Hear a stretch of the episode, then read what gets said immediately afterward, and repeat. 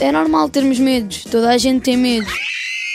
Tenho medo, um bocadinho de medo do escuro. Tenho medo de gafanhotos. Tenho medo de morrer, pronto. E de baratas. Eu tenho medo de vulcões porque explodem.